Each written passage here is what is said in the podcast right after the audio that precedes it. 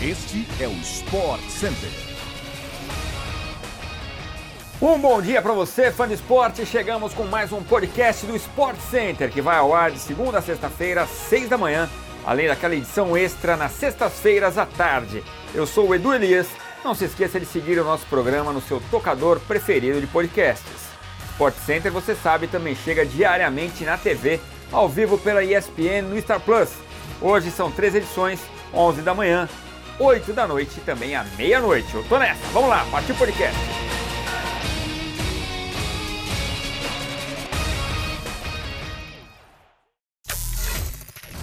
O técnico da seleção brasileira Tite fez apenas três mudanças na primeira atividade realizada em Paris no estádio Charlotte.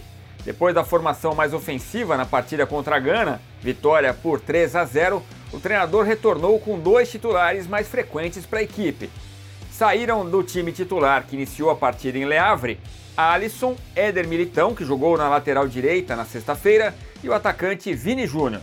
Entraram o Everton, Danilo e Fred. Com esta formação, Paquetá muda de lado e cai mais para a esquerda, aberto, numa função diferente da que executou contra a Gana, quando jogou do lado direito de Casemiro, com liberdade, mas também com mais obrigações defensivas. A equipe escalada no chamado treino invisível, sem adversários, foi a campo com Everton, Danilo, Marquinhos, Thiago Silva e Alex Teles. Casemiro, Fred, Lucas Paquetá e Rafinha, Neymar e Richarlison. Na próxima terça-feira, o Brasil faz o último amistoso antes da convocação para a Copa. Será contra a Tunísia, outra seleção africana que estará no Mundial do Catar. O jogo será no estádio do PSG, no Parque dos Príncipes às três e meia da tarde no horário brasileiro.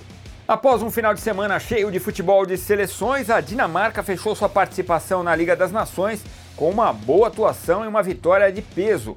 Jogando em casa, os dinamarqueses dominaram e venceram a França por 2 a 0 neste domingo com gols de Dolberg e Olsen, mas acabaram fora do Final Four da competição, pois dependiam de tropeço da Croácia diante da Áustria.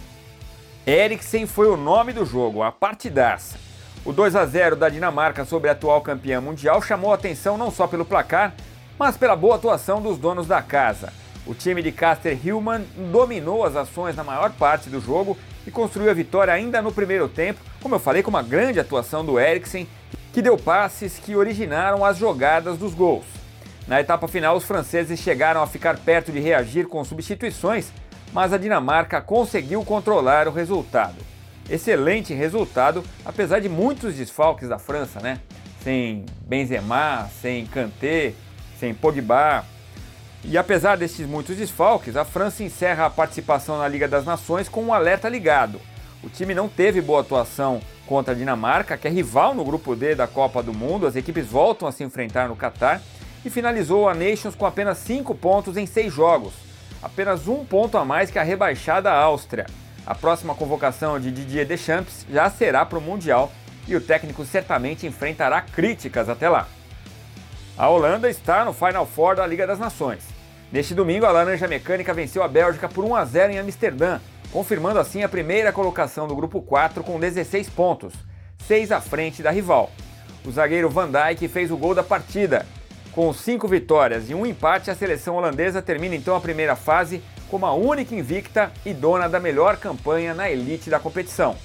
Às 15 para as 4 da tarde, o Fun Sport segue com as emoções da Nations League na tela da ESPN pelo Star Plus. São quatro jogos no mesmo horário, com destaque para o confronto entre Hungria e Itália. É decisão para o grupo. Neste domingo, em jogo antecipado do Campeonato Brasileiro, o São Paulo goleou o Havaí no Morumbi e se aproximou da parte de cima da tabela do Brasileirão. Foi uma bela despedida do tricolor rumo ao duelo, a finalíssima da Sul-Americana contra o Independente Del Valle, o jogo no próximo sábado, o que aliás gerou a antecipação deste duelo, que começou equilibrado, com os anfitriões jogando com pouca intensidade, mas aos 25 do primeiro tempo, Diego Costa completou de cabeça a cobrança de escanteio de Reinaldo e aí o cenário mudou.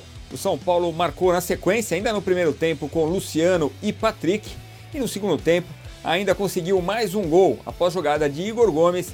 Éder cabeceou no fundo do gol de Gladson para carimbar a goleada tricolor 4 a 0 contra o Havaí. A vitória do São Paulo deixa o tricolor com 37 pontos, e na décima posição na tabela do Campeonato Brasileiro, enquanto o Havaí continua no Z4 com 28 pontos. O Super Bowl 57 já possui uma atração para o famoso show do intervalo. Neste domingo, a NFL confirmou Rihanna como cantora a performar no concerto. A informação já havia sendo veiculada pelo portal TMZ há algumas horas.